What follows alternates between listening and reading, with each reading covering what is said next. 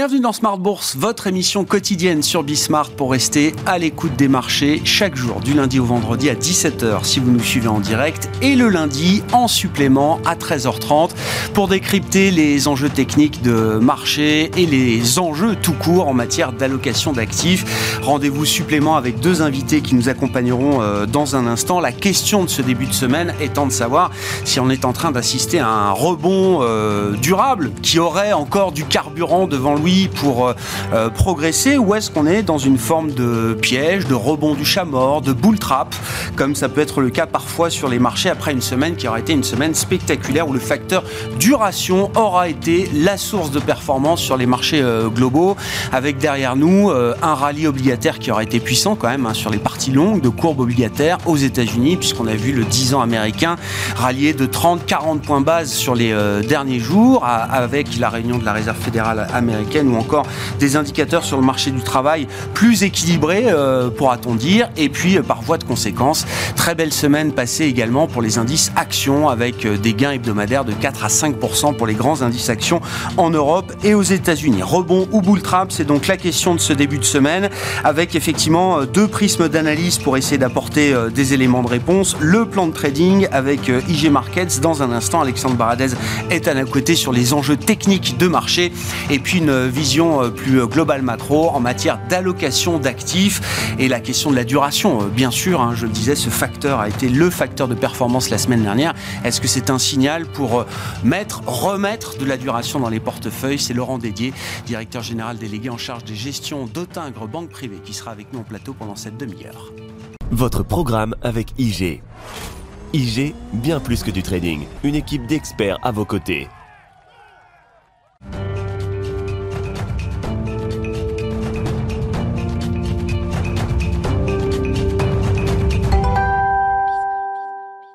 Chaque lundi à 13h30, en supplément de Smart Bourse, le plan de trading de Smart Bourse avec les équipes d'IG et Alexandre Baradès qui est à nos côtés en plateau. Bonjour et bienvenue Alexandre. Bonjour, Merci d'être là. Un mot quand même de l'ambiance de la semaine passée qui a été alors je ne sais pas si c'était une semaine de rupture, en tout cas une semaine de soulagement, de sacré soulagement, à la fois sur les marchés obligataires et sur les marchés euh, actions, avec une volatilité en général qui est quand même bien retombée par rapport à ce qu'on observait les 5 euh, ou 6 semaines précédentes. Oui, oui. Si, si, moi j'aime bien le terme euh, semaine de rupture. Alors, pas forcément sur les tendances de fond, on va en parler tout à l'heure, mais rupture en termes de ce que la Fed attendait, avec beaucoup d'impatience, euh, ce que Jérôme Paul avait démontré quelques jours avant toutes les statistiques qui sont la semaine dernière, à savoir une économie américaine qui était trop résiliente selon lui, il était surpris, il avait un peu ce terme, surpris par la résilience et par cette croissance américaine au-dessus du potentiel, et enfin, on est la semaine dernière, toute une série en plus vraiment euh, strike, hein. ça touche aussi bien l'ISM service que l'emploi, Jérôme Paul lui-même, que des, propos aussi, euh, deuxième pause consécutive de la Fed, avec des propos très équilibrés, donc euh, moins faucons que ce qu'on a pu entendre précédemment. Donc ça, ça, fait mouche au niveau des taux, vous l'avez dit, toute la, toute la, partie, toute la courbe a, baissé. Il y en a même des taux longs qui ont baissé plus que les taux courts, donc euh, encore plus spectaculaire. Et, forcément, si les marchés actions étaient pressurisés par ces, ces taux, euh, cette résilience de l'économie américaine, bah, bad news is good news forcément, et ça génère un squeeze, mais qui est quand même, qui est quand même fort. Hein. c'est 5-6% mm. de hausse pour les marchés actions, c'est pas rien. Donc je pense qu'il y avait une rupture quand même au niveau de, la dynamique américaine. Euh, alors, rupture ne veut pas dire qu'on passe de quelque chose de très résilient à la catastrophe et hard landing. Ça veut quand même dire qu'on a probablement franchi ce cap de, d'archi-résilience et qu'on commence à arriver dans cette pente un peu plus, un peu plus ralentissante. Bienvenue pour la Fed. La question désormais, ça va être euh, quel comportement des entreprises là-dedans, parce qu'on voit aussi que le marché de l'emploi s'est un petit peu tassé. On voit que au-delà du chiffre NFP au taux de chômage, il y a quelque chose qui était déjà dans les radars avant ce rapport sur l'emploi, c'était les demandes continues d'allocation chômage. Pas les inscriptions, mais les demandes continues. Ça fait 4-5 semaines que c'est sur nos qui est bien soutenu. On voit également depuis euh, deux mois et demi une hausse des licenciements aussi aux États-Unis, ce qu'on n'a pas vu depuis pas mal, pas mal de temps. Donc on, sent quand même qu'il y a quelque chose qui est en train de s'opérer sur l'économie américaine.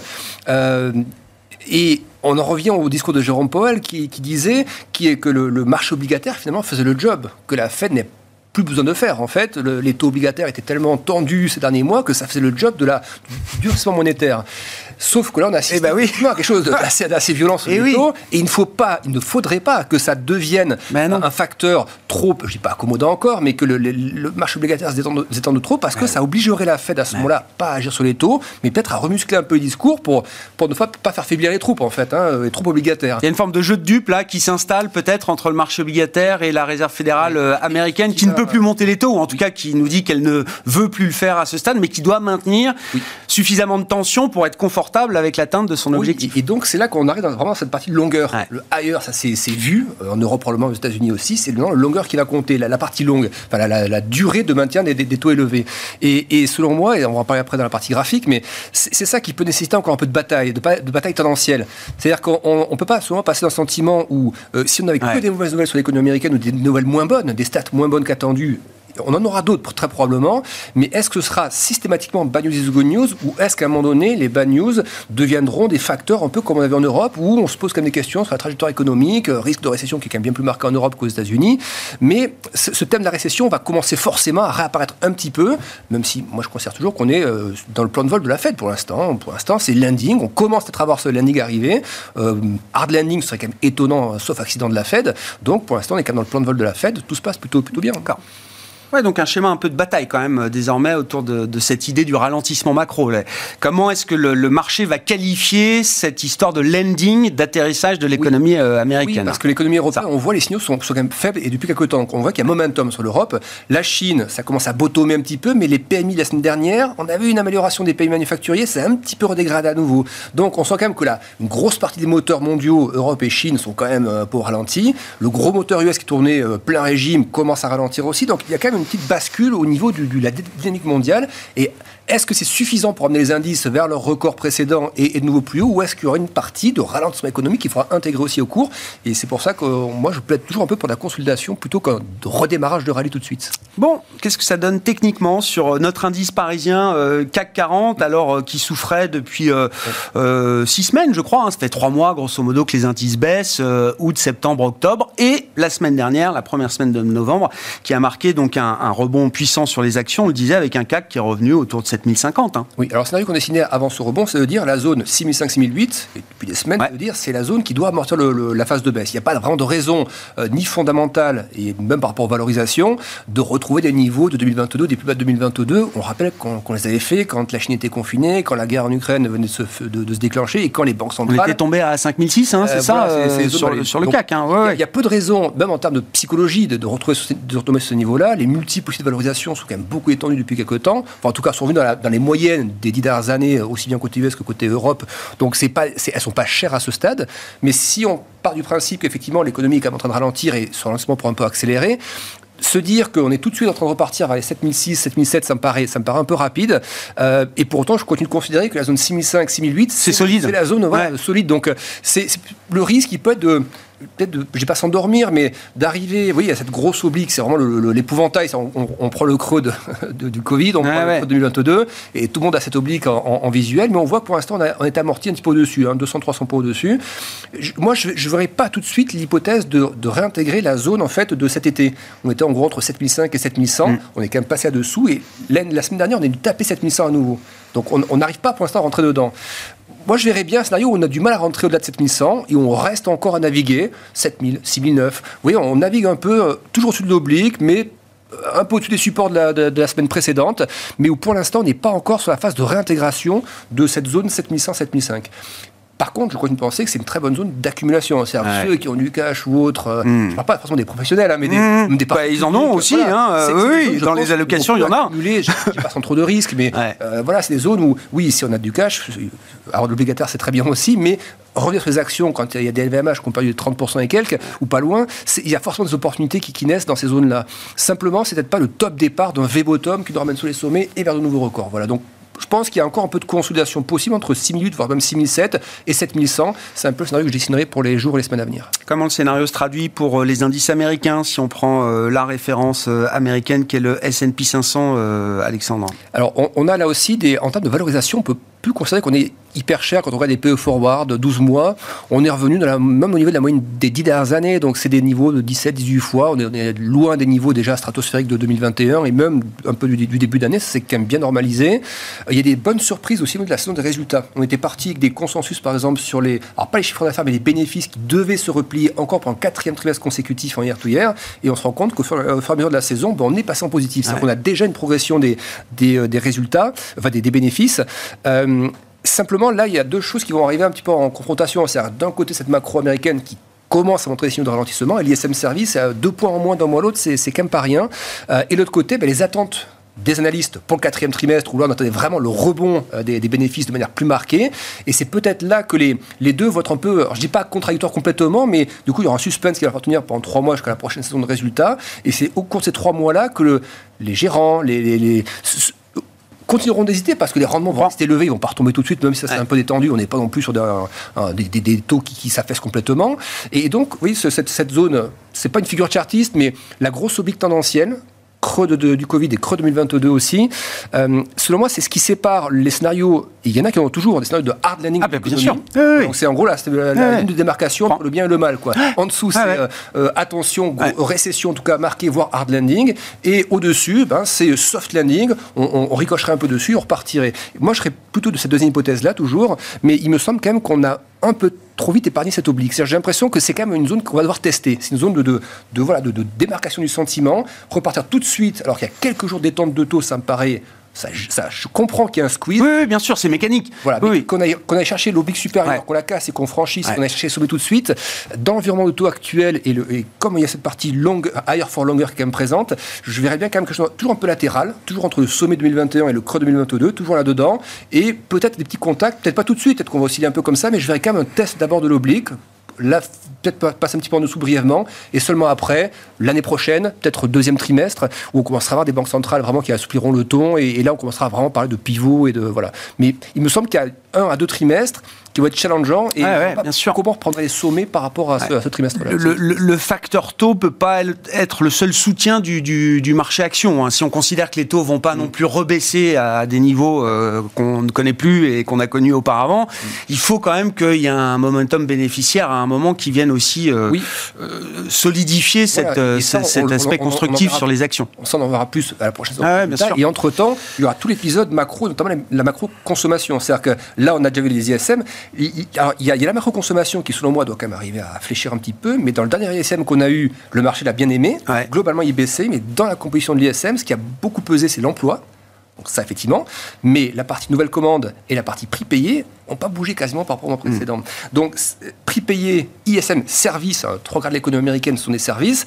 Ça veut dire que la question de la détente des prix dans les services n'est pas encore si évidente que ça, malgré un ISM qui baisse. Donc, c'est ça qui peut justifier une vigilance de la Fed, pas forcément de hausse de taux supplémentaire, mais un discours qui resterait quand même assez, euh, euh, pas, pas en tout cas, hein, hmm. mitigé, voire euh, encore un peu faucon quelque temps. On a eu euh, quelques mouvements aussi du côté de, l'euro-dollar. Mm. Alors. Euh, là aussi, la question de la fermeté du dollar se pose depuis euh, un moment.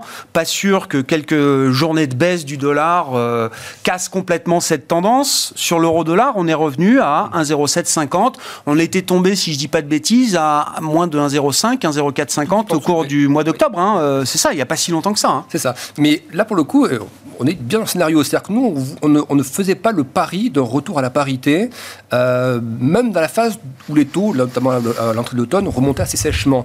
Euh, partant du principe que ce que Paul attendait, nous aussi on l'attendait, c'est-à-dire euh, il attend une économique plus faible pour, pour, que, pour montrer que cette politique monétaire fonctionne et qu'il arrive à ralentir le rythme économique, pas trop non plus, mais suffisant pour ramener l'inflation à 2%. Et donc, on attendait des signaux sur la, macro plus faible, on l'a eu, on commence à l'avoir en tout cas. Le schéma, ça veut dire, bah, ça va détendre un peu les taux, c'est ce que nous avons, et donc le dollar devrait suivre un petit peu en termes de détente. Donc on l'a. Et, là, pour le coup, moi, je serais, enfin, je continue de penser que, enfin, je, refuse d'aller dans ce scénario en dessous de 1,05 toujours. Pour moi, si on vend en dessous de 1,05, soit il y a quelque chose de l'inflation. Ouais, c'est ça. C'est que le monde change, quoi, à nouveau.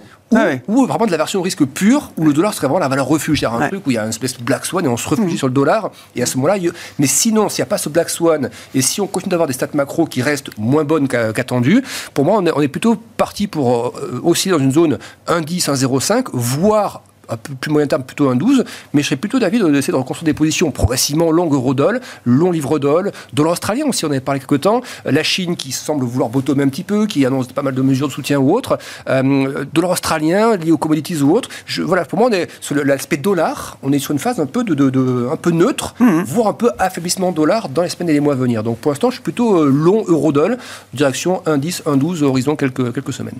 Merci beaucoup Alexandre. Merci pour euh, ces explications et cet éclairage technique sur les enjeux de marché. Chaque lundi avec nous à 13h30 en direct, le plan de trading de Smart Bourse avec les équipes d'IG et Alexandre Paradès qui nous accompagnent en plateau. C'était votre programme avec IG. IG, bien plus que du trading. Une équipe d'experts à vos côtés.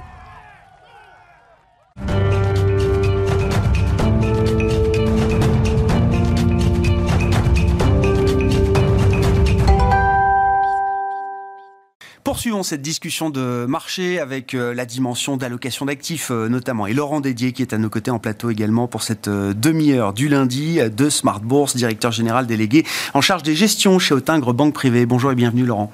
Bonjour Merci d'être avec nous oh, dans le sillage de ce qu'on a pu dire déjà avec Alexandre Baradès. J'aimerais bien qu'on revienne avec vous quand même sur ce, ce rallye obligataire qu'on a vu pendant quelques jours la semaine dernière, bon, qui est un peu en pause en ce début de semaine, mais qui a été puissant, 30-40 points de base de baisse sur le 10 ans américain du pic au creux, avec une série d'informations importantes de la macro, le discours des banques centrales et, de la Fed. Qu'est-ce qui quelle est la substance qui est venue nourrir pour vous ce, ce rallye obligataire et qu'est-ce que ça nous indique de l'état d'esprit du marché des scénarios possibles désormais pour la suite? Alors, je partage euh, en grande partie euh, l'analyse d'Alexandre. Je pense que dans les ingrédients de la semaine dernière, il y a un ingrédient assez important aussi, c'est l'annonce du Trésor. Au quatrième trimestre, ils ont annoncé que les émissions serait moins importante que ce que le marché anticipait. Et j'ai envie de dire, ça a été un cocktail avec le discours de Powell et ses chiffres macroéconomiques qui ont été un petit peu plus faibles, mais qui n'ont pas été mauvais, euh, qui a fait un petit peu un, un cocktail détonnant qui a amené les marchés à faire un rallye de 5% aux États-Unis plus, et on a vu le 10 ans américain perdre entre 30 et 40 points de base sur la semaine.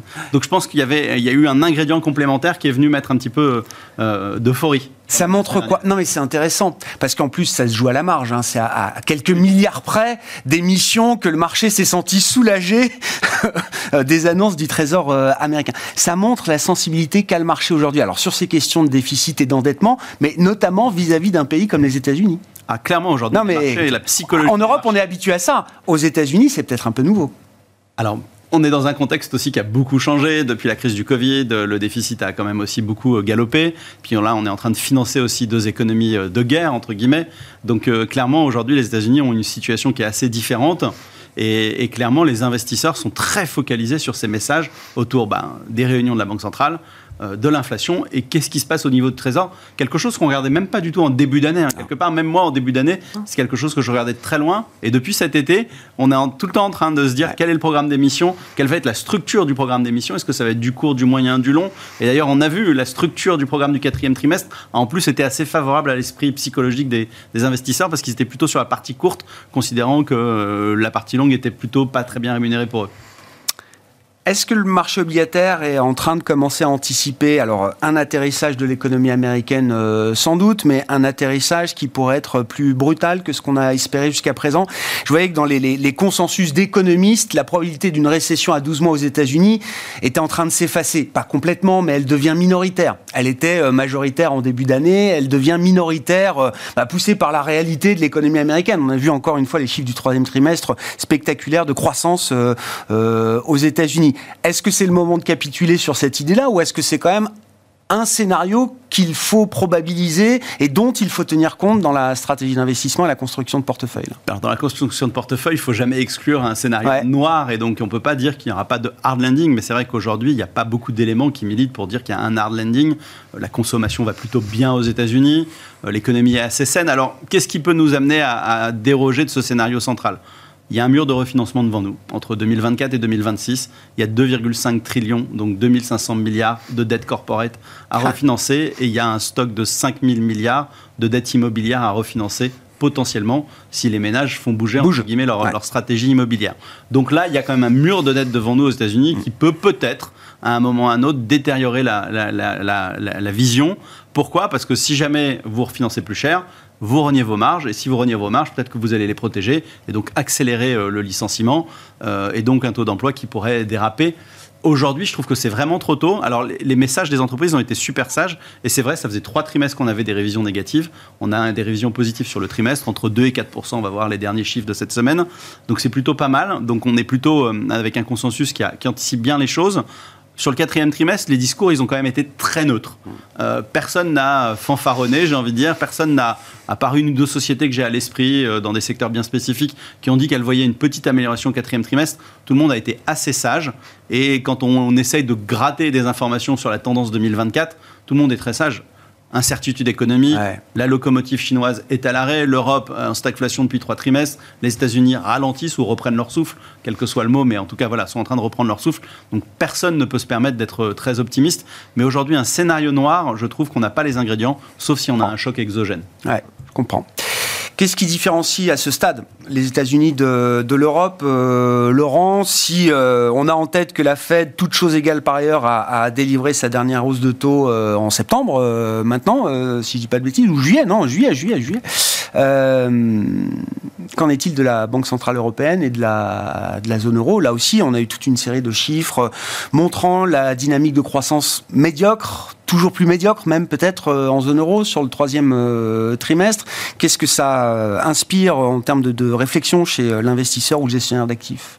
On, on a, j'ai envie de dire, les mêmes mots, mais dans une caricature un petit peu plus mauvaise, Ouais. c'est-à-dire qu'on est en décroissance, on a euh, 0,1 virgule- 0,1 négatif au troisième trimestre. On a des taux, si on regarde le 10 ans allemand, qui est à 2,70, 2,80, qui se balade, qui a un petit peu baissé la semaine dernière, mais pas énormément. Et on a une banque centrale qui a des taux à 4, donc qui a quand même un petit peu de, munitions pour redonner de l'oxygène à l'économie en 2024, si elle le souhaitait. Mais c'est pas le scénario. Donc c'est vrai que clairement, aujourd'hui, aux États-Unis, on se dit on a une partie qui est plus facile parce qu'ils sont rentrés dans cette crise plus tôt. L'inflation, ils l'ont très certainement taclé un peu plus rapidement. Hmm. Euh, j'ai envie de dire, même si elle est plus résiliente parce que l'économie va mieux. Et j'ai envie de dire qu'on a euh, des messages aujourd'hui, d'ailleurs c'était assez intéressant. Il y a Visa et Mastercard qui ont publié Ouais. leurs chiffres euh, ces dernières semaines, qui ont envoyé le même message qu'on dit depuis septembre, il se passe quelque chose, euh, et c'est quand même un peu le poumon de l'économie, c'est l'utilisation de sa carte de crédit. Depuis septembre, ça se dégrade et en octobre, ça continue. Euh, et donc on se dit, tiens, peut-être que la Fed, alors le marché a très vite anticipé, hein, la semaine dernière, on est passé d'une baisse d'autocours de, de, de, de- En septembre, de- en- ouais, ouais, de c'est juillet au mois de mai ou au mois de Ouais, c'est ça. d'où on met la statistique. On avance, Voilà, donc le marché avance. euh, ça vient la première baisse de taux je suis d'accord. Ailleurs for longer. C'est la question, c'est le ailleurs. C'est combien de temps on va rester à des niveaux qui seront peut-être entre 4,5 et 5,5 aux États-Unis. Euh, mais aujourd'hui, euh, pourquoi on préfère les États-Unis? Parce qu'ils sont autour de la moyenne historique Mm. en termes de valorisation.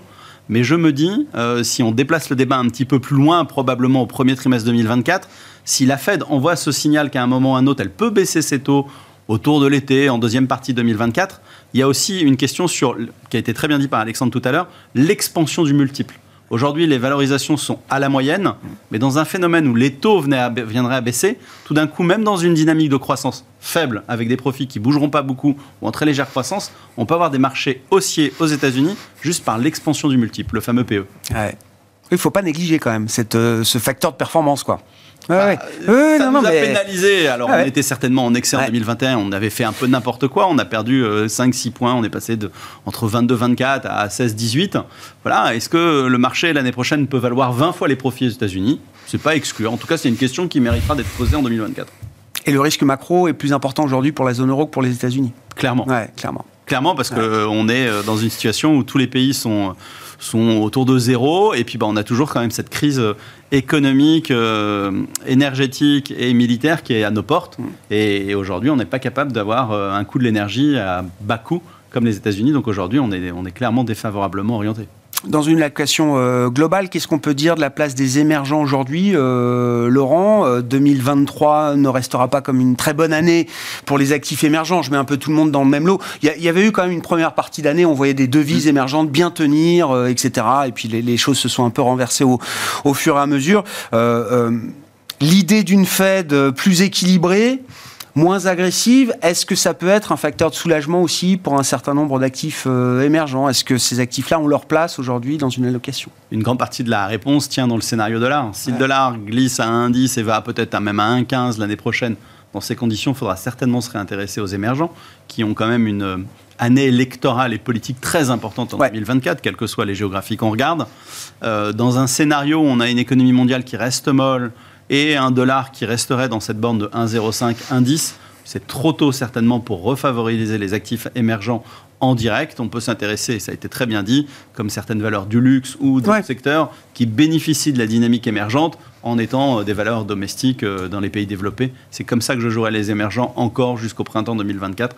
Et après, on pourra se poser la question si la Fed change de discours euh, au tournant de l'hiver, au début du printemps, de s'intéresser aux émergents. Voilà. c'est trop tôt aujourd'hui. Bon, en termes de grands équilibres, comment est-ce que tout ça se traduit dans un, portefeuille équilibré Action versus taux? Est-ce que le match est relancé? Est-ce que l'obligataire, alors 2023 devait être l'année des, des bonds, tout le monde l'a écrit au moins à un moment, c'était il y a quelques mois maintenant, en début d'année. Ça n'a pas été le cas. Euh, ça ne veut pas dire que 2024 euh, apporte pas quand même une vision euh, plus constructive sur ces marchés obligataires, j'imagine, Laurent. Alors clairement aujourd'hui, pour finir l'année et démarrer 2024, il y a un message de neutralité sur les actifs risqués, donc sur les actions petite, euh, zone favorable et avis favorable les États-Unis, un autre mois, j'ai envie de dire, sur l'Europe, et on reste à côté euh, et on délaisse un petit peu les émergents aujourd'hui. C'est vrai qu'aujourd'hui, la construction d'un portefeuille équilibré pour un client, elle va se résumer à un investissement plus important que par le passé, mais ça fait le passé, ça fait 10 ans qu'on souffre, entre guillemets, dans ces marchés-là, euh, de rééquilibrer la partie crédit euh, et donc obligataire. Alors, quand je dis crédit, je ne vais pas aller sur le high yield aujourd'hui, parce que c'est vrai qu'on a des petites incertitudes, surtout en Europe, sur la trajectoire de la croissance économique, et donc le risque de voir le spread et donc le crédit s'écarter.